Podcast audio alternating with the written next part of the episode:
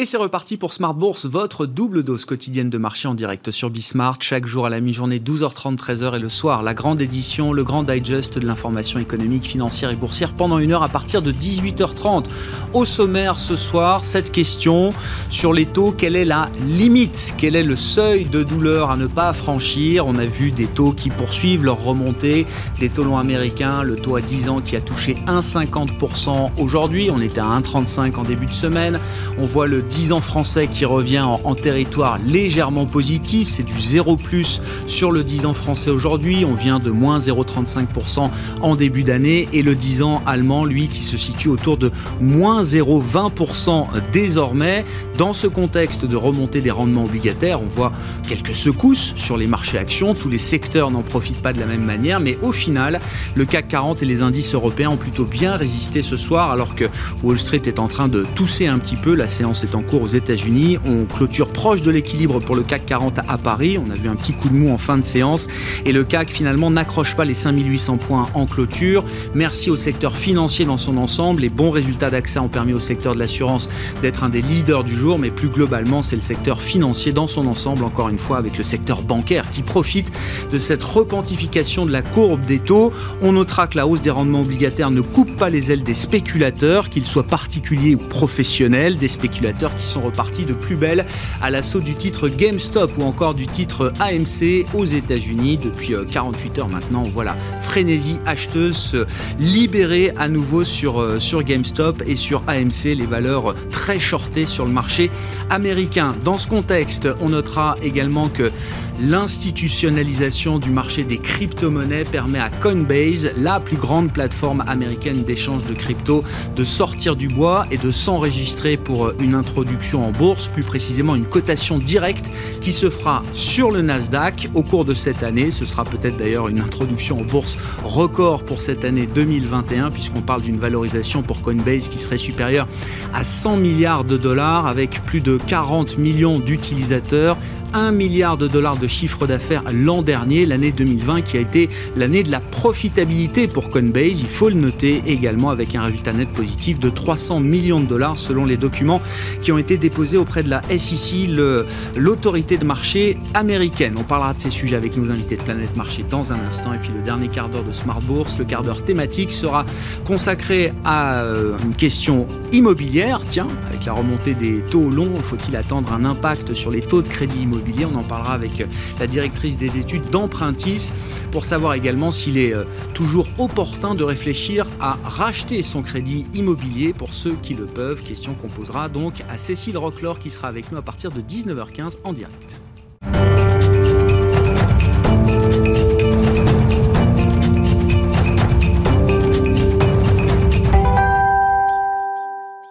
Une séance encore animée par les résultats d'entreprise et par la remontée des rendements obligataires. Le résumé complet, c'est avec Nicolas Pagnès chaque soir depuis la salle de marché de Bourse Directe.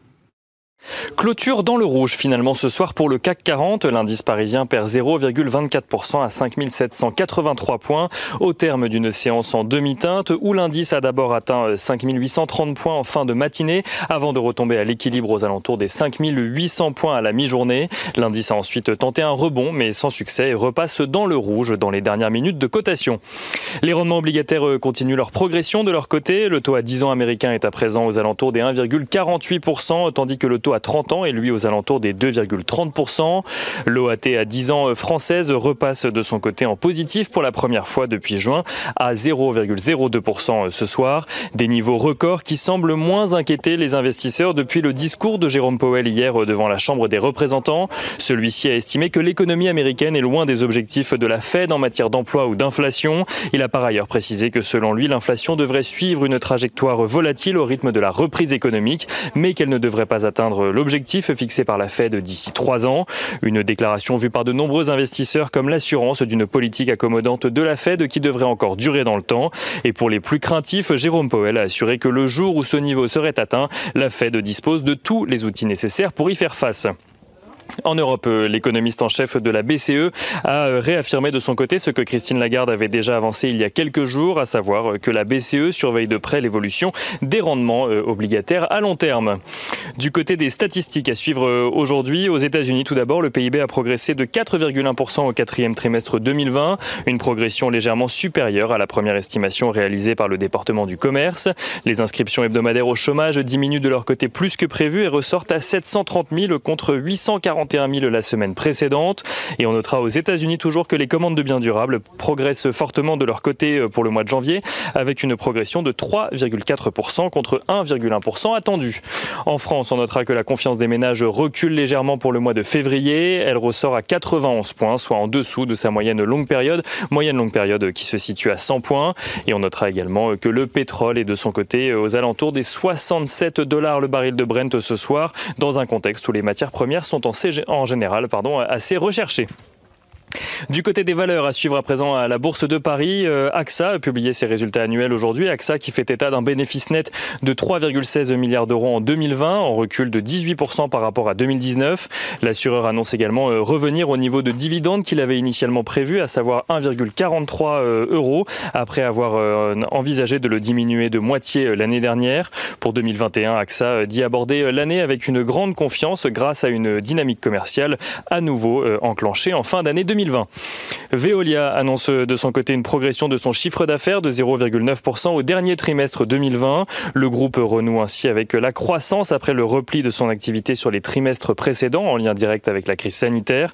Son résultat courant euh, pour l'ensemble de l'année 2020 ressort lui à 415 euh, millions d'euros, euh, soit au-dessus des prévisions des analystes. Et on notera que Safran annonce de son côté un recul de son chiffre d'affaires de 33% et un recul de 56% de son résultat résultats opérationnels courants ajustés. Euh, le groupe publie malgré tout des euh, résultats légèrement supérieurs euh, aux attentes des analystes dans un contexte de baisse de la demande, notamment chez ses clients dans l'automobile ou encore dans l'aéronautique. L'équipementier qui versera un dividende de 43 centimes d'euros au titre de l'exercice 2020 et Safran qui anticipe une hausse de sa rentabilité opérationnelle pour 2021. Et on finit avec l'agenda de la journée de demain. Demain, euh, les investisseurs prendront connaissance des résultats d'Engie au sein du CAC 40, euh, mais aussi de Soprasteria, de Bonduel ou encore de ADL Partner. Et, au-delà des nombreuses statistiques qui sont également attendues, les investisseurs suivront euh, le premier vote au sein de la Chambre des représentants en ce qui concerne le plan de relance proposé par Joe Biden. Nicolas Pagnès en fil rouge avec nous tout au long de la journée sur Bismart depuis la salle de marché de Bourse Directe. Thank you.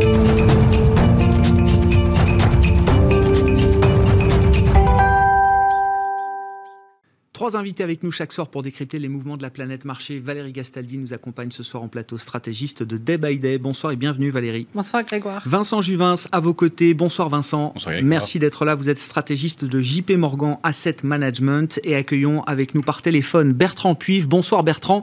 Merci beaucoup d'être avec nous euh, à distance. Vous êtes gérant action chez Fidelity. Les taux qui sont au cœur de tout, ce sont les équilibres de marché qui sont peut-être un peu perturbés aujourd'hui par la poursuite de la remontée des rendements obligataires Vincent Juvins, le 10 ans américain, le juge de paix, était à 1,35% en début de semaine. Il a touché 1,50 aujourd'hui. Entre-temps, Jérôme Powell a eu l'occasion de s'exprimer deux fois devant la représentation nationale américaine, le témoignage semi-annuel du patron de la Réserve fédérale américaine. Est-ce qu'à travers son discours, le patron de la Fed a donné une carte feu vert au marché, aux investisseurs, pour continuer à jouer la remontée des, euh, des taux américains? Bon, je pas vraiment. Je pense qu'il y a quand même un engagement sur le moyen et le long terme de maintenir une politique monétaire et dès lors même un environnement de taux long qui soit, je dirais, accommodant pour l'économie en général, de maintenir des conditions financières favorables. Bon, on n'est pas aujourd'hui dans un contexte qui est problématique. Hein. Je pense aux États-Unis, en effet, le niveau de taux, certes, a augmenté plus rapidement que nous l'avions anticipé, mais enfin, c'est pas encore disruptif. Euh, je pense qu'il y a une vigilance de part et d'autre de l'Atlantique par rapport à cette évolution de taux. On n'a pas encore sifflé la fin de la récréation, mais enfin, euh, clairement, la, la Fed a gère ce marché obligataire américain depuis maintenant quand même, c'est le principal acteur de ce marché objectivement, mhm. donc depuis quelques années. Donc on peut estimer que si on devait s'approcher des 2%, qui est quand même un peu un seuil psychologique, technique quand même important, il y aurait potentiellement une plus grande action, je dirais, l'utilisation du bilan de la fête pour siffler la fin de la récré, comme je l'évoquais. Par ailleurs, je pense que si on devait s'approcher de tel niveau, vu les commentaires de la semaine, les investisseurs se reporteraient vers ce type de signature. Actuellement, nous, dans les fonds, on n'est pas positif sur la duration américaine, mais heureusement d'ailleurs, au vu de la remontée des taux, on n'était pas positif pas tant parce qu'on anticipait une remontée des taux que parce qu'objectivement, d'un point de vue rendement, ça rapportait, rien. rien. Donc ici, euh, c'est évidemment encore moins le cas, mais à 2%, ça redevient intéressant parce qu'objectivement, on a la conviction, comme Jérôme Poel, qu'il est prématuré d'anticiper des taux qui remonteraient à un niveau d'équilibre. Nous avions un objectif, et on l'a toujours d'ailleurs, à peu près 3% d'ici 3-4 euh, ans d'ici. Hein. D'accord. Euh, mais en attendant les 3-4% d'ici euh, quelques années, euh, Vincent, 2% c'est un chiffre, c'est quoi? C'est un ordre de grandeur, c'est un chiffre magique, c'est un objectif que vous pouvez vous fixer désormais pour les taux longs américains? Bah, Je dirais que 2%, on commence à être dans du rendement réel, potentiellement positif, au compte tenu en tout cas des, des, perspectives d'inflation. Donc ça commence déjà en termes de construction de portefeuille à retrouver un intérêt, en tout cas en termes de diversification. En, en deçà de ce niveau-là, c'est pas, pas intéressant pour l'instant. Je pense qu'il faut chercher d'autres types d'actifs obligataires. Mais à partir de 2%, ça continue à faire, ça a un intérêt à mon sens. Maintenant, et, c'est quelque chose. Non, mais attendez, c'est quelque chose d'envisageable là dans les prochains mois, les prochains trimestres, 2% sur le 10 ans américain? Toute cette objectivement je ne vais la pas question. je, vais pas, la question est horrible je sais bien mais c'est évidemment possible. Je ne l'anticipais pas très objectivement et je ne l'anticipe toujours pas aujourd'hui. Maintenant il y a toujours un effet d'emballement sur les marchés. On est dans un contexte économique particulier c'est intéressant. Cette économie on-off tout d'un coup dans quelques mois on va peut-être tout réouvrir en effet assez rapidement. Aux États-Unis en plus un contexte particulier d'une économie hyper flexible vraiment sous stéroïdes monétaire et budgétaire plus que partout ailleurs dans le monde. Un comportement des Américains des consommateurs consommateur qui est aussi particulier, ou en tout cas là on aura probablement une propension à la dépense qui sera plus forte que chez nous. Donc ça veut dire que oui, mai, juin, juillet, août, tout est possible d'un point de vue inflationniste et partant euh, d'un point de vue environnemental derrière. Donc, et donc un 50, c'est justifié. C'est ce que, ce que nous dit Powell. Il nous dit d'une certaine manière, c'est une déclaration de confiance dans les perspectives euh, économiques. Et de ce point de vue-là, c'est ça m'interpelle pas. Euh, au, vu, au, vu, de la vigueur de l'économie américaine, ça a encore été rappelé par rapport aux chiffres de croissance du T4, au vu des perspectives cette année, au vu de ce qui est possible d'un point de vue budgétaire et monétaire, on va avoir une économie américaine qui va avoir effacé la crise du Covid-19 avant la fin de l'année. C'est par contre pas le cas en Europe, on va en parler dans un instant. Ben, la question, elle est, elle, est, plus interpellante en Europe, parce que là, 50 points de base, 100 points de base. C'est ma question, effectivement, parce que là, ça a été du 1 pour 1 quasiment, hein, sur, entre les taux américains et les taux euh, européens. Les taux européens ont suivi exactement la même vitesse et la, la, la même remontée que les rendements obligataires américains sur les dernières semaines, euh, j'entends. Euh, vous nous disiez qui sifflera la fin de la récré. Je suis pas sûr que ce soit une récréation qui amuse beaucoup euh, la zone euro et les banquiers centraux européens qui s'expriment depuis le début de semaine à ce sujet. En effet, parce qu'il y a toujours une contagion sur les taux, mais objectivement sur le problème inflationniste, sur la dynamique inflationniste. Encore une fois, se forme pour l'instant. On a vu des chiffres euh, avec des effets de base assez significatifs, mais je pense qu'elle est objectivement moins présente en Europe. Pour la bonne et simple raison que notre économie, il faudra attendre 2022 pour espérer avoir retrouvé le nouveau niveau 2019 en termes de PIB. Donc on a une économie qui tourne sous le potentiel. Alors Jérôme. Donc là, c'est pas le reflet d'une confiance dans les perspectives économiques quand on voit le 10 ans ah. français qui passe de moins 35 à 0. C'est la contagion de ce thème réflation globale. Pas un signal de confiance. Je pense qu'en Europe, on est tous conscients pour se dire qu'il y a un certain nombre de bonnes choses qui ont été faites l'an passé, notamment au niveau du plan de relance, des ambitions européennes et autres, mais que sur le plan fortement économique, on va rester en retrait à nombre d'égards. Le FMI s'attend pas à ce que la zone euro ait retrouvé son niveau fin 2010, avant 2022. On a parlé du taux de chômage aux États-Unis où Jérôme Powell s'en est ému. Euh, chez nous, c'est encore pire. Soyons quand même réalistes. Il faudra encore plus de temps pour euh, retrouver une situation proche du plein emploi si tant est que ce soit possible. Par ailleurs, les facteurs qui pesaient sur l'inflation pré-Covid, globalisation, c'est toujours, c'est toujours à l'œuvre. On a plutôt plus de globalisation aujourd'hui que moins post-Covid, soyons objectifs, on peut en débattre. Euh, la technologie qui pesait sur l'inflation, bah, la technologie, il y a plutôt plus d'adoption de la technologie mhm. depuis le Covid qu'avant. Vieillissement de la population et tous ces facteurs sont toujours bien présents. Donc les éléments structurels déflationnistes dans nos économies sont pour moi là. Et le problème sur les taux en Europe, c'est notre endettement pléthorique, notre potentiel de croissance trop faible. Et pourtant, aujourd'hui, il faut relancer la croissance. C'est le moment où les gouvernements doivent investir dans cette croissance future qui nous payera de payer Donc je suis assez inquiet pour la zone euro dans ce contexte de hausse de taux et de contagion. Et à la BCE, en effet, je ferai plus que suivre ça avec attention. Je commencerai peut-être à prendre le problème à bras le corps. On verra, les, réunions vont reprendre, hein, les réunions de Banque centrale avec les communications qui iront euh, après les, comités de politique monétaire. Valérie, comment vous regardez la, situation? Alors la dernière séquence sur les taux, effectivement, hein, on sent quand même une accélération, un marché qui a envie peut-être d'aller tester les banques centrales, la Fed en premier lieu. Et puis surtout, que nous dit l'histoire du couple action-taux euh, quand on est en phase justement de remonter des rendements obligataires, de remonter de l'inflation également, si c'est le sujet, de manière transitoire, peut-être plus durable que ce qu'on peut imaginer au-delà des effets de, reprise. Est-ce que euh, ces moments inflationnistes ou reflationnistes sont bons pour les marchés euh, boursiers ou est-ce qu'il y a des exemples qui montrent que non, c'est un couple compliqué? Bon, alors, euh, d'abord, euh, juste pour ajouter un tout petit point par rapport euh, à tout à l'heure, il y a quand même, moi, ce qui me frappe toujours, hein, c'est d'entendre à quel point les, le marché, enfin, le bruit hein, de marché, parce que c'est un bruit, c'est pas des gens en particulier, peut passer du tout au rien, parce que c'était quand même il n'y a pas très très longtemps encore euh, que euh, on avait des gens euh, qui nous expliquaient que vu ce que les États allaient émettre en 2021 comme dette et ce que la BCE allait racheter sur les marchés, bah, de toute façon les taux d'intérêt ils pouvaient pas bouger, ils allaient rester extrêmement bas parce mm. qu'elle allait racheter tout ce qui allait être émis.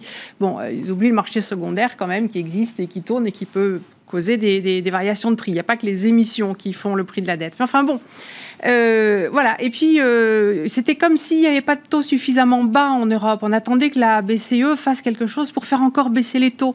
Puis là, maintenant, tout d'un coup, euh, ça pourrait monter de façon démesurée. Bon, bah, tout ça, pour moi, on est quand même beaucoup dans l'émotion et pas tellement dans la raison. La raison, effectivement, c'est d'avoir quelque chose qui soit relativement stable en taux pendant encore quelques mois, en tout cas en Europe, sans doute plus longtemps que quelques mois. Aux États-Unis, moi, je verrais bien du 3% plus vite que ça, quand même. Avant 3-4 ans Ah oui, avant 3-4 ah ans, clairement, clairement. Oui, ça... Euh, peut-être qu'on va y échapper en 2021, mais en 2022, on n'y échappera pas, je pense. Euh, bon, voilà. Donc, euh, pour le moment, on n'est pas encore dans quelque chose qui est inquiétant et on sait que les banques centrales sont prêtes à intervenir et que les gérants sont aussi prêts à intervenir. Voilà. donc, peut-être qu'on va encore prendre 10-15 euh, centimes en Europe et euh, aux États-Unis peut-être un petit peu plus, peut-être 20-30. Euh, voilà, mais bon, moi je pense que on est en train de vivre les dernières heures pour quelques mois de, de, ces hausses de taux. Euh, après, quel impact est-ce que ça a sur euh, les marchés d'actions, les hausses de taux? Si on regarde, on, a, un graphique hein, qui montre là, le, S&P 500 depuis le, début de la crise, euh, janvier 2020, avec la, avec la remontée des rendements obligataires. On a touché 0,50 sur le 10 ans américain en août dernier. On voit à partir de là le 10 ans américain qui remonte le S&P 500 lui avait déjà continué à, commencé à rebondir.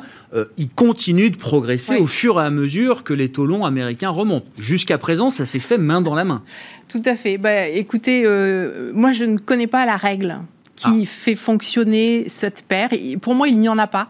Alors, euh, je sais très bien qu'à l'école, on nous explique que la hausse des taux, c'est mauvais pour les actions parce que ça, ça va diminuer l'investissement et donc à terme, ça va avoir un impact sur les profits plus le fait que ça va attirer des investisseurs, parce que les rendements sont plus importants sur le marché mmh. obligataire, donc il y a des phénomènes d'arbitrage, etc., etc. Bon. Dans les faits, si on prend la peine de superposer les courbes, on se rend compte que parfois les marchés montent avec les taux et parfois les marchés baissent avec les taux qui montent. Et quand comment différencier l'un de l'autre C'est des contextes différents. si on cherche avec les taux réels, si, on cherche, si on reste dans cet univers euh, de déterminants purement, purement économiques et qu'on n'ouvre pas à l'infini euh, les causalités, parce qu'on peut les ouvrir à l'infini. L'économie réelle, c'est une infinité de, déterminants. Hein. Euh, mais si on reste sur des déterminants euh, financiers assez simples, il n'y a pas de solution qui permette de gagner de l'argent, hein, à mon avis. On peut toujours chercher, mais il n'y a rien de solide statistiquement. il faut voir aussi qu'on n'a pas beaucoup d'historique, en fait. Parce que les périodes de hausse et les périodes de baisse d'inflation, elles sont longues. Enfin, euh, on ne peut pas tellement se baser sur... Les corrélations économiques euh, sur trois semaines, ça, n'existe pas. L'inflation est publiée tous les mois, mm, mm. avec une marge d'erreur en plus. Donc, euh, c'est, ça n'a pas de sens de, réfléchir à ce qui se passe au sein du mois en fonction d'inflation. donc, on est obligé d'avoir des, des historiques des visions longues, des visions très longues. Et sincèrement, on a, on peut pas remonter avant le milieu des années 70, voire même euh, avant l'arrivée de Volcker, parce que il, a tout changé ben en termes de politique monétaire. Il n'y a pas eu beaucoup de moments inflationnistes depuis, euh, depuis ces années-là. Oui, mais surtout, euh, pour moi, il y a des vases concomitants qui sont les taux d'intérêt et les devises. Ça marche pas du tout ensemble, contrairement à ce qu'on dit là encore, mais enfin, ça c'est encore une corrélation qui marche pas, les écarts de taux avec les devises. Euh, en fait, soit un marché bouge, soit l'autre. Parce que finalement, si vous êtes un investisseur international, qu'est-ce qui vous donne envie d'aller investir dans un pays plutôt que dans l'autre? Soit vous avez un potentiel d'appréciation de la devise, mhm. soit vous avez un, potentiel d'appréciation sur les taux. Parfois, vous pouvez avoir les deux qui, vont aller dans votre sens. Mais l'un ou l'autre peuvent euh, justifier des, euh, des, mouvements. Et moi, j'ai remarqué que très souvent, bah, quand les marchés de taux euh, sont euh, sous tension et bougent fort, bah, les marchés de devises, tout d'un coup, se calment. Et vice-versa. Voilà. Donc, c'est vraiment des choses qui, à long terme, peuvent prendre des tendances, mais qui, dans la vie euh, plus court terme, qui souvent nous intéresse pour décider de nos investissements, sont, c'est plutôt soit l'un, soit l'autre. donc voilà, c'est compliqué de tirer des enseignements du passé de ce point de vue-là. Ben, donc comme pendant très longtemps, on a eu des systèmes de change fixes, bah, déjà, on ne peut pas utiliser la gestion de taux qui précède la période de gestion de change fixe pour tirer des leçons parce que mm-hmm. on n'a plus du, enfin c'est plus les mêmes outils que les, investisseurs ont sous la main. Forcément, la période de, taux de change fixe imposait des variations sur les marchés obligataires beaucoup plus importantes. Mm-hmm. Euh, et puis, on n'avait pas une politique aussi monétariste euh, qu'aujourd'hui. Donc voilà. Donc c'est en tirer des euh, leçons, c'est à mon avis, hasardeux pour prendre des décisions boursières. Et ce dont on peut se souvenir, c'est que euh, en 87, par exemple, bah, en tout cas, euh, parce que c'est une grande raison de crise qui a été, dont l'origine a été l'absence de prise de conscience, soi-disant, des marchés actions de la hausse des taux que, que l'on avait eu ça. On a mis quasiment un an à ce que les actions s'ajustent, s'il faut croire ces méthodes-là. Hein. Bon, ça, ça, a pris un an. Et c'est souvent euh, des délais de ce type-là. Donc, euh, ça fait euh, deux mois, disons, que les taux d'intérêt remontent. Donc il me reste dix mois. c'est ça. ou, ou, deux jours. Ah enfin, parce que parfois ça se passe en même temps, mais c'est inutilisable comme, comme raisonnement. On ne peut pas se servir de ce raisonnement. voilà, on est obligé d'aller chercher ailleurs. Enfin, pour moi, hein, moi je vais chercher ailleurs. Bertrand, Bertrand Puif, vos, commentaires sur cette situation de marché, ce rapport effectivement entre le, le momentum action, les performances boursières, le niveau des taux, qu'est-ce que vous nous, qu'est-ce que vous, qu'est-ce que vous en dites? Et puis surtout, qu'est-ce que vous observez là sur les marchés actions? Je le disais en introduction, le CAC résiste plutôt bien, mais c'est vrai que sous la surface des indices, on voit à nouveau toujours ces mêmes mouvements de rotation, de rattrapage, d'arbitrage. Je ne sais pas comment vous les définissez, euh, Bertrand, mais qui semblent être de plus en plus puissant. Alors oui, tout à fait. nous, en fait, la manière dont on analyse les choses, euh, on, regarde les taux réels, donc le 10 ans américain en taux réel, on est à moins 150 points de base à peu près aujourd'hui. On pense que euh, entre moins 150 et moins 50, à, l'échelle du marché globalement, il n'y aura pas d'effondrement. Après, quand on va se rapprocher effectivement de zéro, là, on va y avoir sans doute une espèce de, mini panique euh, sur le marché, avec des gens qui vont vendre des indices, et donc tout ça va faire baisser un peu sans discernement le marché. Mais aujourd'hui, ce qui se passe effectivement est plutôt sain, c'est-à-dire que le marché, les investisseurs se mettent à anticiper euh, au travers de cette rotation sectorielle quels vont être les acteurs qui vont bénéficier boursièrement de la remontée des taux et quels sont ceux qui vont en pâtir. Et c'est évident que toutes les sociétés de croissance, d'hyper-croissance, qui sont valorisées sur des multiples de 50, 80, 200, 300 fois, ces sociétés-là, et donc qui sont euh, valorisées donc en actualisation de flux futurs de trésorerie, hein, la remontée des taux et l'anticipation de la continuité de, cette, de ce trend va avoir un effet euh, extrêmement euh, important sur la, contraction des multiples. on a une très très grande convexité hein, dans un modèle d'actualisation de, de, des cash flows hein, et, en fait un impact disproportionné de la remontée des, taux sur les valorisations des sociétés de croissance. À l'inverse, les sociétés dites value, et là on parle du secteur financier, euh, des industriels, mais on pourra revenir là-dessus parce qu'il y, a effectivement une différenciation à faire aujourd'hui avec des valorisations qui ont fortement monté sur ce qu'on appelle les early cyclicals. Et donc nous, on se repositionne sur les late cyclicals, mais le secteur industriel globalement est, relativement adverse à une remontée des taux, euh, enfin, je veux dire, est, relativement donc euh, proof, euh, s'en sort plutôt bien dans une remontée des taux. Euh, les financières, évidemment, les, euh, les, les, les, ressources, donc les, les, matières premières, les basiques ressources, ce qu'on appelle ça, et le pétrole, évidemment, euh, qui euh, est, aussi donc dans une thématique un petit peu transverse, les marchés émergents. Hein, tous ces, ces, ces, ces, euh, euh, ces segments-là devraient bénéficier d'une rotation de marché qui, comme vous l'avez souligné, est, en train de, de continuer. Hein. Elle a commencé au mois de novembre. Alors les gens ne sont pas rentrés dedans parce qu'ils se sont dit c'est un faux départ, on en a vu tellement. Après, au mi-décembre, certains ont commencé un petit peu à paniquer euh, en, en, fermant un peu des, euh, des, des positions short sur, euh, sur ces, ces, valeurs value. Et puis là, donc la, la, la vraie question aujourd'hui, et, et, en fait le, le, le, ce qui est très très positif à mon avis pour les six prochains mois, voire plus pour la value, c'est qu'on a des acteurs, euh, donc tout ce qui est fast money, les hedge funds notamment, qui ne se sont pas encore repositionnés sur la value. Mm. Et ce que l'on a euh, observé sur des types comme des GameStop, c'est-à-dire en fait des corners sur des titres value qui étaient shortés par ces hedge funds, font qu'à mon avis, ils vont y penser à plusieurs fois, à plusieurs reprises, avant de se mettre fortement short sur un titre value. Et même derrière, ils vont, ce qu'on va voir aussi, hein, ce qui alimente aussi le rallye value, ils vont fermer, clôturer un certain nombre de positions short de peur de se faire squeezer, notamment aux États-Unis, avec les phénomènes qu'on a vus. Euh, donc tout ça, pour nous, effectivement, on n'est pas à un stade, pour, euh, pour conclure là-dessus, où nous, on est euh, relativement euh, inquiet sur l'ensemble du marché, mais évidemment, il faut vraiment monitorer, comme je le disais, ce niveau de taux réel. Par contre, on pense que cette rotation, elle va continuer tranquillement, sans faire que le marché s'effondre. Après, si les taux devaient remonter, hein, comme euh, effectivement certains scénarios ont été évoqués sur le plateau, beaucoup plus rapidement, si ces taux remontaient comme ça, eh bien évidemment, on aurait une rotation qui s'accélérerait, mais avec un marché en même temps qui baisserait, puisque il faut quand même avoir en tête que dans la, la composition, dans la structure du marché aujourd'hui, après cette hausse exponentielle des valeurs de croissance, elle représente une très très grande partie du marché. Donc si elle devait baisser, même une augmentation significative de la poche value ne permettrait pas, malheureusement, de compenser à l'échelle du marché cette, euh, cet effet de rotation. Non, non, ce serait un jeu beaucoup plus relatif, effectivement, que de la performance euh, absolue, euh, d'une certaine manière, hein, Bertrand. Voilà, tout à fait. Hein. Ouais. Euh, Vincent, alors justement, sur l'aspect gestion, alors je ne sais pas, est-ce qu'il faut être très tactique?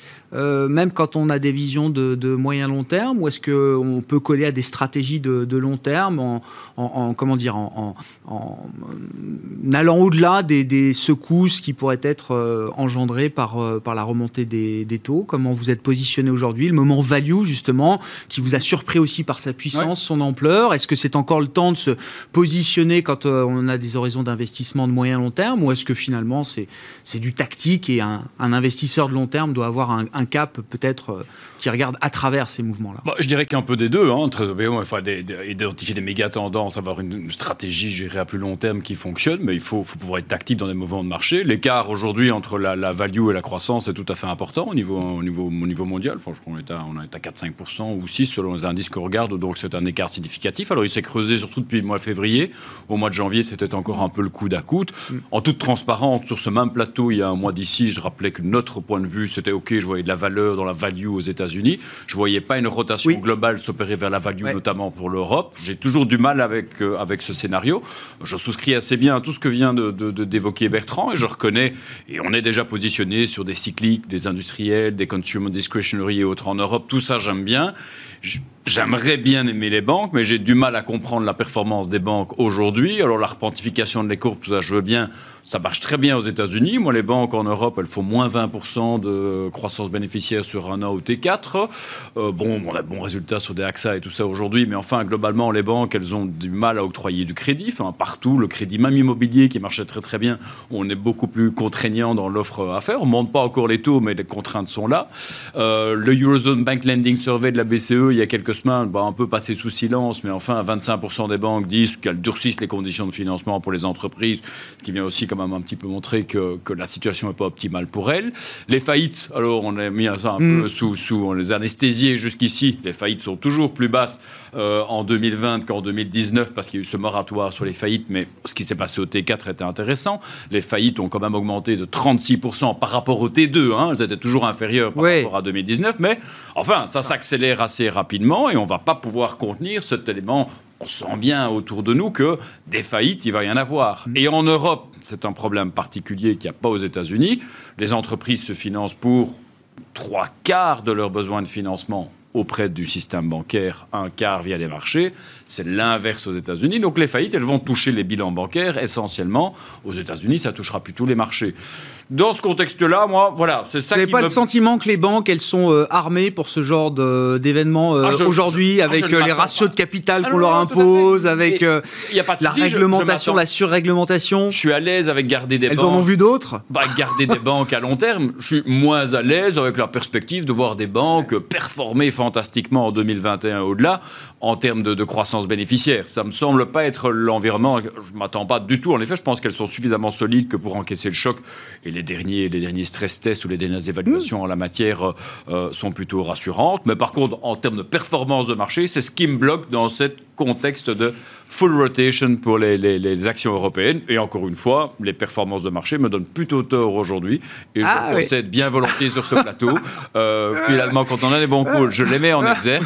Je rappellerai quand même euh, euh, des éléments comme la Chine ou autres qui, eux, restent toujours valables. Alors qu'on se bah, pose on en dira un mot peut-être sur value growth, ça reste quand même des termes structurés qui sont très porteurs. Mais sur les banques, effectivement, c'est intéressant parce que je sais, Valérie, que vous avez peut-être une histoire un peu différente à nous raconter sur la performance sur les perspectives boursières qu'on peut avoir pour le secteur bancaire, notamment en Europe. Vous l'avez écrit ce matin, si je ne dis pas de bêtises. États-Unis aussi. Et États-Unis aussi. Tout est en place pour que le secteur bancaire brille cette année. Oui, mais euh, bon, je ne peux pas donner d'éléments fondamentaux parce que vraiment, vraiment, c'est pas du tout à cause des éléments fondamentaux. J'entends bien euh, tout ce que nous dit Vincent, mais après, en même temps, euh, c'est pas nouveau.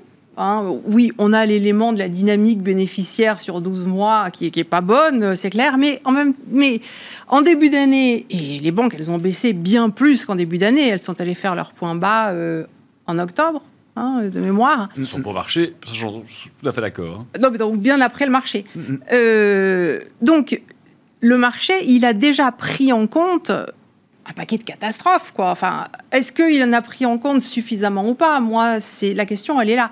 Le fait que face à elle, ça soit pas du euh, pain blanc euh, et que l'année prochaine, ça va pas être euh, peut-être au niveau bénéficiaire une année record pour les banques, pourquoi pas? La bourse, elle joue les variations de dynamique, elle joue pas l'état. Hein. Et l'État, d'ailleurs, on part de tellement bas que c'est pas difficile de mhm. l'améliorer. Euh, enfin, à peine on l'améliore un petit peu qu'en pourcentage, en variation, c'est considérable. Donc voilà, tout ça, euh, c'est des choses qui font que, bon, moi je pense que euh, même si je ne pense pas que les taux flambent, enfin que les taux longs flambent cette année, pourquoi? Parce que les taux courts, eux, ils sont bien tenus. Ils sont hein, Ça, pour le coup, euh, on sait qu'ils vont être tenus.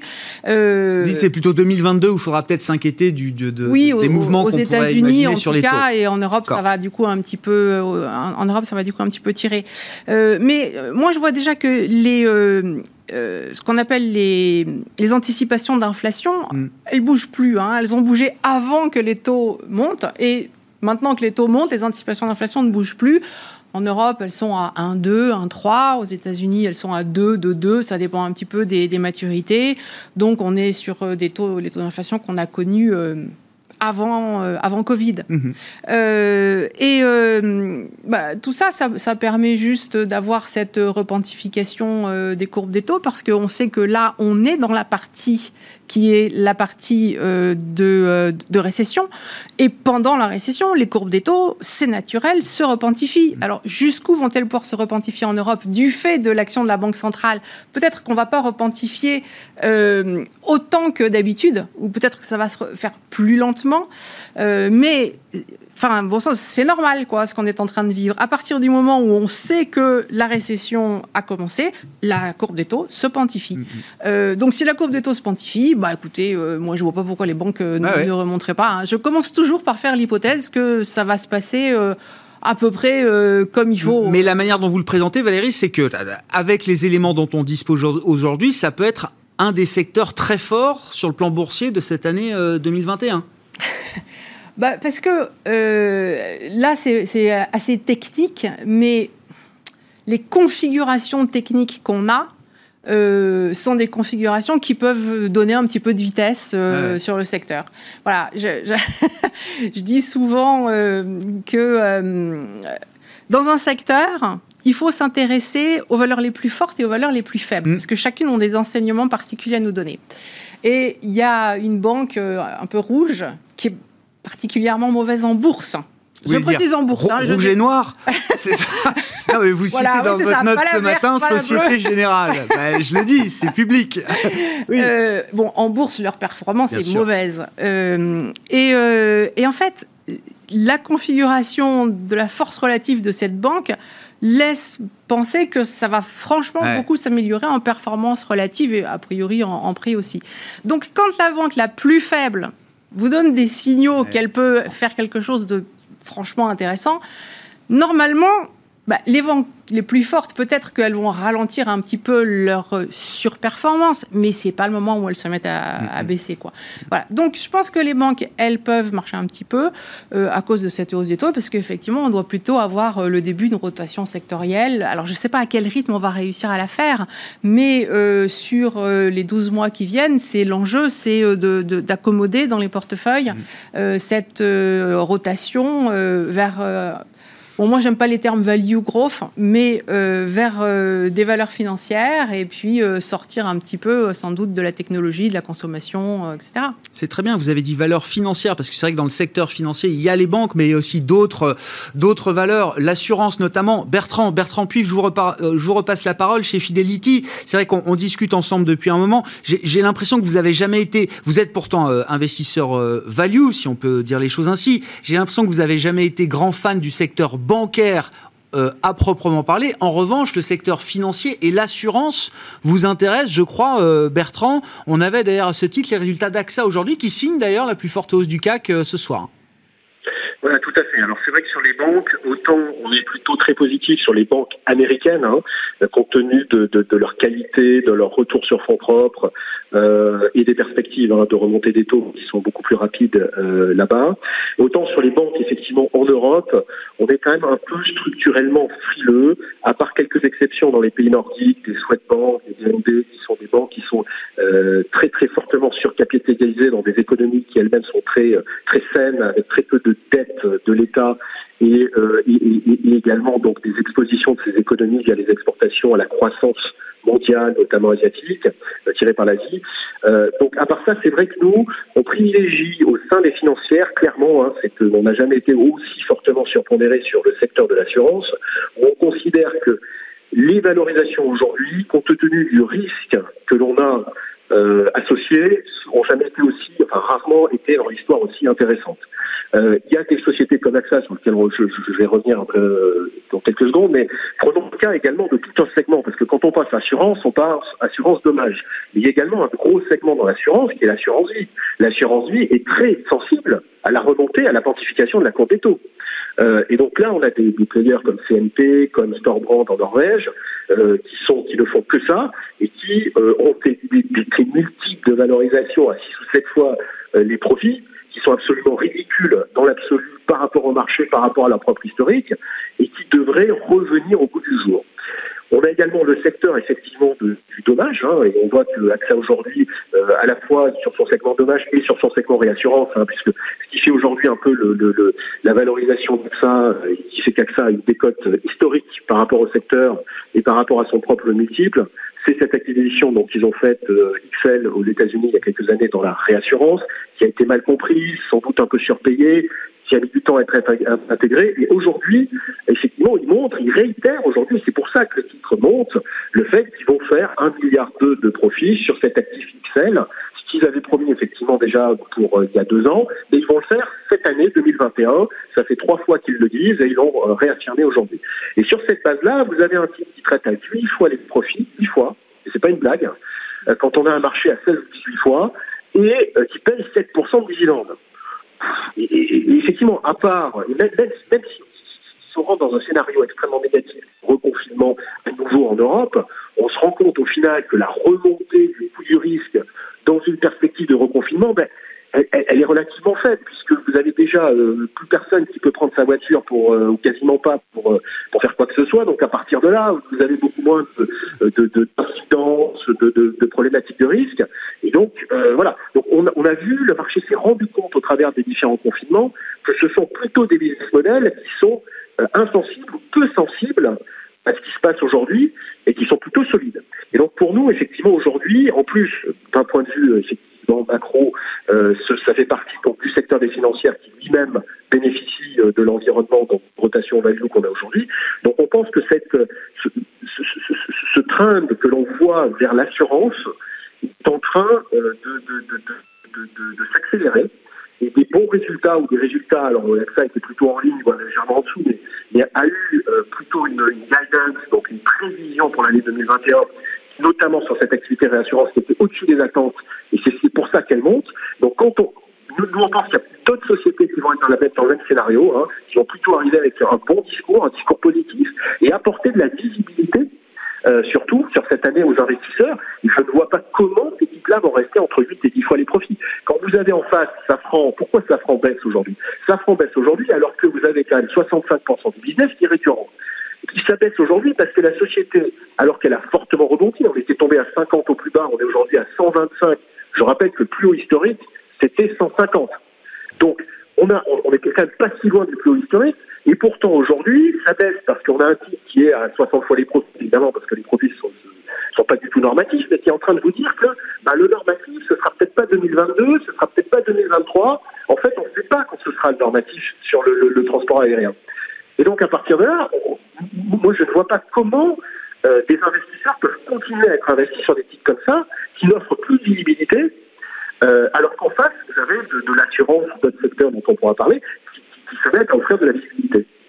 Effectivement. Bon, bah, de toute façon, c'était le match du jour. AXA euh, leader après ses résultats. Safran qui baisse avec des, perspectives, effectivement, qui ont pu décevoir aussi un peu les, investisseurs. Il y a un gros parcours qui a déjà été fait pour, euh, pour Safran. Et effectivement, ça coissait un petit peu euh, aujourd'hui.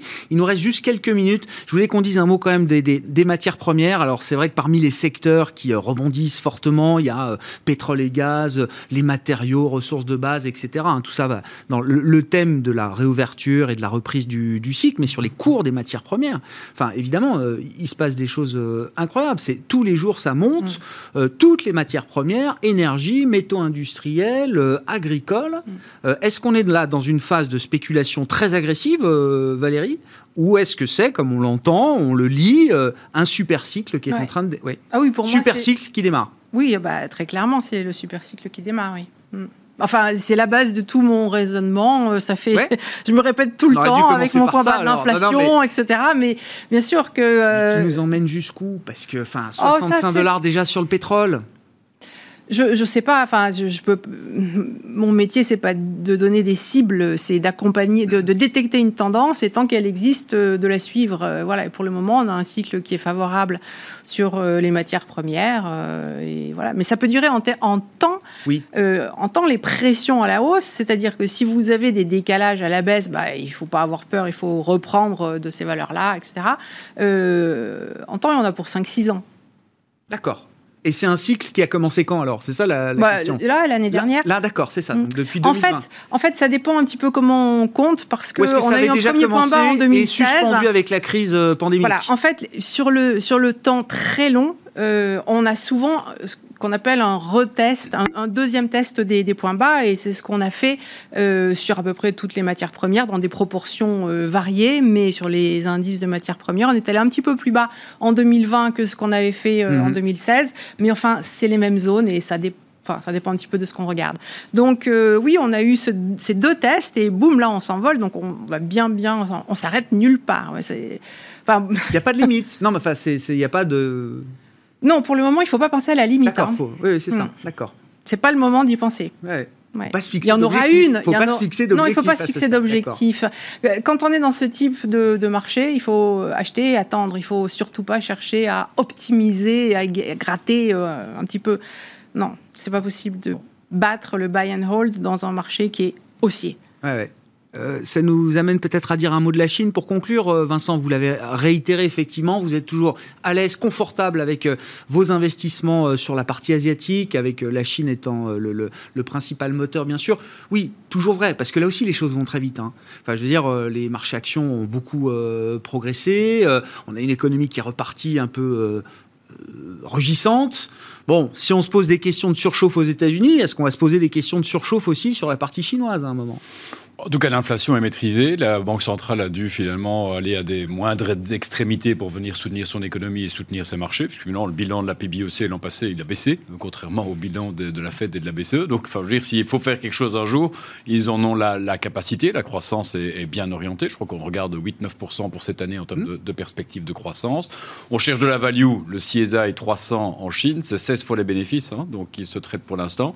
Donc, euh, à comparer aux 22-23 du S&P 500. C'est ou, l'Europe, quoi. euh, c'est l'Europe, mais avec quand même objectivement. Avec la dynamique chinoise. Pas la même et, croissance. et- et par contre, là, les financières et pour Bertrand, les assurances en Chine, je sais qu'en tout cas, derrière, en tout cas, son intérêt pour les, les assurances euh, européennes, évidemment, il y a cette exposition, notamment au marché, marché chinois. La valeur star du jour, d'ailleurs, est, est- est assez présente là-bas aussi. Je pense que réellement, l'exposition, enfin, secteur de l'assurance financier en Asie, euh, c'est particulièrement important. C'est pas pour rien, d'ailleurs, que JP Morgan, je l'ai rappelé à quantité de fois sur ce plateau, l'an passé, a pu acquérir 100% de son entité juridique locale. Euh, pour nous, c'est la Chine pour les investisseurs européens, mais c'est la Chine comme euh, pôle de développement pour, pour le groupe. Et il n'y a rien qui vient ici réellement affirmer ce scénario. Euh, et les performances depuis le début de l'année Ah restent, oui. restent très bonnes. Donc de la value, mais avec de la croissance, on peut en trouver certainement toujours, en- toujours en Asie. C'était plutôt à l'avantage d'Hong Kong cette année où, dans le giron asiatique, le giron chinois, si je puis m'exprimer ainsi, il y avait probablement un peu plus de valeur et plus de financières, parce que à peu près 40% de la cote à Hong Kong, c'est des financières. Donc si on veut un indice financier, c'est celui-là qu'il fallait jouer. Je crois qu'on est à 11-12% depuis le début de l'année sur Ouais, Hong Kong. Donc euh, Ouais. euh, voilà, voilà en tout cas. Donc comme quoi, je suis pas tout à fait négatif sur les financières. Et finalement, en ayant joué les financières asiatiques, on s'en est pas trop mal sorti en ayant raté un petit peu le coche sur les européennes. des financières de croissance en Asie. Merci à vous trois. On s'arrêtera là pour ce soir. Merci d'avoir participé à cette discussion de marché, Planète Marché, chaque soir dans Smart Bourse. Avec ce soir Valérie Gastaldi, stratégiste de Day by Day, Vincent Juvin, stratégiste de JP Morgan Asset Management et Bertrand Puif qui nous accompagnait également, gérant action chez Fidelity.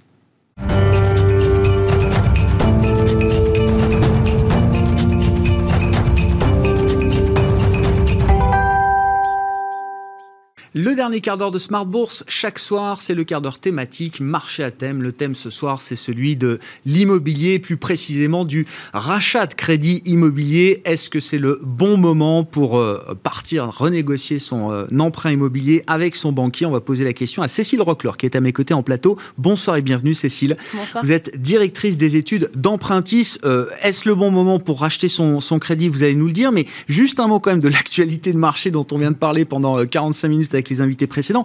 Les taux remontent, les rendements obligataires à long terme remontent. Alors c'est très américain au départ, mais on le voit aussi en Europe. Le 10 ans français est repassé symboliquement positif aujourd'hui, venant de moins 0,35, Moins moins de loin. 0,40, revenant de loin, des enfers, dirait l'autre. Euh, Est-ce est-ce qu'il faut s'attendre à un impact sur les taux de crédit immobilier? Pas immédiatement. Effectivement, dans l'historique euh, des taux de crédit, on a souvent une corrélation entre les deux. Euh, Les banques regardent toujours les OAT pour fixer. euh, Ça fait, euh, c'est un des facteurs qui rentre dans la composition du taux de crédit. Mais aujourd'hui, il y a tellement d'enjeux sur le marché du crédit immobilier et il y a tellement de vents contraires que ça ne devrait pas faire bouger les taux de crédit à court terme. Donc c'est plutôt une bonne nouvelle pour les emprunteurs. Oui, effectivement. Alors, c'est donc plus que jamais le bon moment d'aller renégocier son, Oui. son crédit. Est-ce que c'est toujours le bon moment? Est-ce que c'est particulièrement vrai aujourd'hui, euh, Cécile? Alors c'est particulièrement vrai aujourd'hui parce qu'en fait on a réatteint les planchers historiques des taux de crédit. On les avait connus euh, en fin d'année dernière, c'était légèrement remonté et là on a subi de nouvelles baisses en novembre, décembre, janvier et février.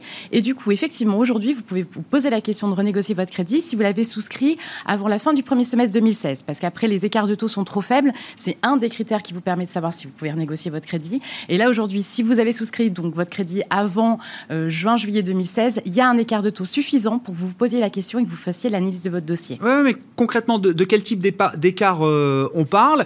À combien on empruntait à, je sais pas, 20 ou 25 ans? C'est que le mm. standard du marché en juillet 2016. À combien on emprunte aujourd'hui? De quel type d'écart on parle? Alors, vous empruntiez à l'époque entre 2 et 2,40, mm-hmm. entre 20 et 25 ans. Et aujourd'hui, les taux, ils sont euh, sur 15 ans euh, entre 0,58 et 0,90. Sur 20 ans, ils sont aussi à moins de 1. Et même sur 25 ans, on trouve des taux à moins de 1%. Donc aujourd'hui, vous avez l'écart, vous avez le boulevard qui est ouvert pour faire une renégociation de crédit. Ça, c'est la condition euh, nécessaire? Est-ce que c'est une condition suffisante? Est-ce qu'il y a d'autres paramètres à regarder quand on regarde son, son dossier d'emprunt pour avant d'aller s'attaquer à la renégociation? Vous avez raison, il n'y a pas que ce critère-là. Celui-là, c'est le plus emblématique parce que c'est celui sur lequel on va jouer pour faire baisser le coût du crédit et donc les intérêts qu'on doit. Mais il y a deux autres critères à regarder. Le premier, c'est le moment dans lequel vous êtes sur votre remboursement de crédit. Euh, vous remboursez beaucoup d'intérêts au début, beaucoup moins à la fin. Donc plus vous avancez dans votre crédit, moins ça va être intéressant de le renégocier ou de le racheter. Et puis le deuxième élément, si vous voulez faire un rachat de crédit, donc mettre en concurrence les banques, il va falloir avoir encore un montant à rembourser à la banque suffisant pour que les banques aient envie de vous faire les yeux doux et vous fassent de bons taux. Donc c'est quoi Dans le premier tiers du crédit, c'est bien Premier tiers, début du deuxième tiers. Euh, après, ça va aussi... Euh, en fait, ce qui est intéressant avec le, rachat de crédit, c'est que rien n'est figé dans le marbre. Il va falloir analyser votre situation parce que si vous avez emprunté un gros, euh, un gros montant il y a 3-4 ans, sur une longue durée, en fait, vous allez avoir beaucoup plus de marge de manœuvre pour le faire réduire. Alors que si vous avez emprunté un petit montant sur une courte durée, ça marchera beaucoup moins bien. Bon. Donc, il faut analyser le dossier. Oui, ouais, justement. Alors, quand on va voir le, banquier ensuite, c'est quoi le, le trade-off? Qu'est-ce qu'on lui propose? Il faut qu'on lui vende quand même un objectif, j'imagine, euh, derrière. Je veux renégocier mon crédit, mais pourquoi faire? Ah, Gagner de l'argent, enfin économiser de l'argent en l'occurrence, ça va sans dire. C'est une bonne première. Mais c'est une bonne première. C'est déjà un objectif louable et sain. Mm. Euh, est-ce qu'on peut mm, mettre en avant aussi d'autres objectifs mm. qui vont peut-être euh, attirer l'intérêt du banquier? vous, vous, avez tout à fait raison. Alors, il y a deux stratégies différentes quand on renégocie son crédit. C'est effectivement à terme de faire baisser le coût global de ce qu'on doit au banquier, mais on peut aussi vouloir avoir des marges de manœuvre budgétaires, faire baisser sa mensualité. Aujourd'hui, si vous renégociez un crédit que vous avez emprunté euh, en mars 2016, 200 000 euros sur 25 ans, vous allez pouvoir faire baisser votre mensualité de plus de 10%. Et vous allez pouvoir baisser le coût du crédit euh, par 3. Donc, euh, diviser la facture par 3, c'est quand même pas donné dans toutes les matières. maintenant, si vous voulez par contre baisser que le coût de votre crédit et que votre mensualité ne vous pose pas de problème, vous allez pouvoir diviser le coût par 3,5, 4 en réduisant la durée et en ne touchant pas la mensualité. Mmh. Donc ça, c'est deux stratégies différentes. Il faut vraiment se poser la question avant d'aller voir le banquier. Et puis, vous pouvez avoir une autre stratégie qui est celle de faire des travaux, par exemple. Euh, on parle beaucoup euh, de, du chez-soi aujourd'hui. La euh, maison est... redevenue au cœur de tout. Ah, depuis un an, je pense eh que tous les Français sont d'accord pour dire qu'avoir un, un chez-soi agréable, c'est important. Et on a beaucoup de clients qui nous disent, mais en fait, je voudrais faire une extension, rajouter un étage sur ma maison, ou bien me faire un jardin hyper agréable. Et ça peut être aussi la façon de renégocier avec votre banquier, c'est de rajouter une enveloppe de travaux. Bon, et, et, ça, c'est rajouter une enveloppe de, de, travaux sans changer son prêt, ou ça nécessite de renégocier le prêt immobilier, de refaire un prêt euh, consommation ou travaux à côté? Alors, il y a toutes les stratégies possibles. Et c'est là où c'est intéressant de mettre en, concurrence les banques. C'est que vous allez avoir des banques qui vont vous dire non, moi, je touche pas à ta ligne de crédit immobilier et on va rajouter une enveloppe euh, travaux. Vous allez du coup avoir moins accès aux taux de crédit immobilier qui sont pourtant extrêmement bas. Et puis, il y a des banques qui vont vous dire non, non, nous, il n'y a pas de problème. On vous rachète l'ensemble et on fait une seule ligne de travaux et euh, une seule ligne de crédit, pardon. Et du coup, vous allez avoir une seule garantie, un meilleur taux et vous allez pouvoir allonger la durée pour les travaux. ça veut dire que du coup, vous bénéficiez d'une mensualité plus légère pendant une durée un peu plus longue. Et puis, on a même aujourd'hui des établissements qui vont vous permettre de racheter votre crédit immobilier, faire une enveloppe de travaux et racheter même vos crédits conso. Ah oui, tout rassemblé. Oui. Il ne faut pas oublier non plus euh, euh, que. Alors, il y, a évidemment euh, l'écart de taux qui compte pour entamer une négociation de, sur, le rachat de, de crédit, mais la, situation personnelle, l'évolution de la situation personnelle, rien que ça, est déjà un levier important de négociation aussi vis-à-vis de son mm. banquier. On a peut-être euh, parfois tendance à l'oublier, Cécile. Vous avez complètement raison, Grégoire. On a parlé tout à l'heure des trois critères clés qui sont des critères euh, liés au financement. Mais effectivement, un changement de situation peut vous permettre d'ouvrir la voie à la renégociation euh, ou au rachat. parce qu'en fait, quand vous avez souscrit votre crédit, vous aviez un niveau de revenu. Aujourd'hui, vous avez bénéficié d'une évolution professionnelle forte. Vos revenus ont augmenté et les banques regardent ce critère-là puisque c'est un des principaux critères pour fixer le taux. Mm. Donc, si vous avez gagné 10, 15, 20 de rémunération supplémentaire, supplémentaire parce que vous avez une belle évolution professionnelle. Vous n'êtes plus regardé de la même façon par les banques et ça veut dire que vous avez un pouvoir de négociation plus important. Deuxième cas, vous avez une rentrée d'argent importante. Euh, c'est le moyen peut-être d'injecter de l'argent dans votre crédit et du coup d'emprunter moins sur une durée plus courte. Et donc, plus le taux est bas, plus, euh, plus la durée est basse, pardon, plus le taux est bas, et donc ça vous fait une marge de manœuvre supplémentaire. Hmm. Il y a plein de cas en fait où il faut regarder si on peut jouer sur, les, sur le crédit, sur l'ensemble des ressorts pour faire baisser la facture. Est-ce qu'en début d'année comme ça, quand on sait que les compteurs commerciaux sont remis à zéro chez les banques, est-ce que c'est le bon moment d'y aller? Est-ce que le banquier va être euh, attentif, réceptif à ce genre de, de demande? C'est pas un nouveau dossier là. Hein. Alors, dans la, la renégociation, et c'est la différence entre renégociation et rachat, euh, la première étape quand on, veut voir ce qu'il est possible de faire, c'est d'en parler avec son banquier parce que mhm. vous avez la relation avec lui et que c'est lui qui vous, qui vous, a fait le crédit. Donc c'est la bonne première étape de voir quel est le pouvoir de, négociation que vous avez avec lui. Euh, ensuite, mettre en concurrence les banques qui ne vous possèdent pas comme clients, c'est effectivement un bon levier sur le taux en général on a envie de séduire un client qu'on n'a pas et donc on est prêt à faire des efforts plus conséquents. Euh, quand au début de l'année, vous avez raison, c'est une période où on commence les objectifs commerciaux de l'année. Euh, un dossier de, rachat de crédit, c'est un dossier euh, qui a déjà été étudié par un confrère, dont on connaît le niveau de risque, sur lequel on a un historique. Donc dans le cadre d'un rachat par une autre banque, ça vous donne un atout supplémentaire en début d'année. Ça ne veut pas dire que votre dossier passera en priorité, parce que priorité aux acquisitions, il y a des dates de signature, mm. mais ça veut dire que vous allez intéresser les banquiers. Bon, sur le front des acquisitions, pour conclure là-dessus, euh, Cécile. Alors c'est vrai, les taux sont toujours très très bas. Mm. Il y a également les recommandations du euh, Haut Conseil pour la stabilité financière qui ont été émises en, fin d'année euh, dernière, si je ne dis mm. pas de, bêtises. Est-ce que, sans rentrer trop dans le détail, parce qu'on n'a plus le temps et ce mm. sera peut-être l'objet d'une autre discussion, mais est-ce qu'on peut imaginer qu'on on a des primo-accédants on, a resolvabilisé une partie de, des primo-accédants on, a une resolvabilisation qui est légère. Hein, euh, légère Oui, oui parce qu'en fait, l'allongement de la durée sur du différé dans le neuf ou avec de l'ancien avec travaux, oui, 25 plus 2 ans de différé si vous faites du neuf ou de l'ancien avec travaux. Le taux d'endettement à 35%, mais avec assurance. Alors, beaucoup de banques pratiquaient le, déjà le 33 avec assurance, donc ça donne un peu de marge de manœuvre, mais ce n'est pas la grande révolution. Le sujet, il est pas tant là que sur la solvabilité tout court des ménages avec la crise économique qui est devant nous. Ouais. Ouais, donc c'est pas la c'est pas la foire au crédit. Non, c'est pas, c'est pas la foire au crédit. mais euh, pour le coup, on est en début d'année. Les banques aujourd'hui, elles, elles, ont des objectifs ambitieux pour 2021. Elles se sont fixées en septembre. Donc euh, aujourd'hui, euh, elles sont en, mode action. elles ont besoin de séduire les, les ménages qui sont sur le marché. C'est pour ça que les taux baissent.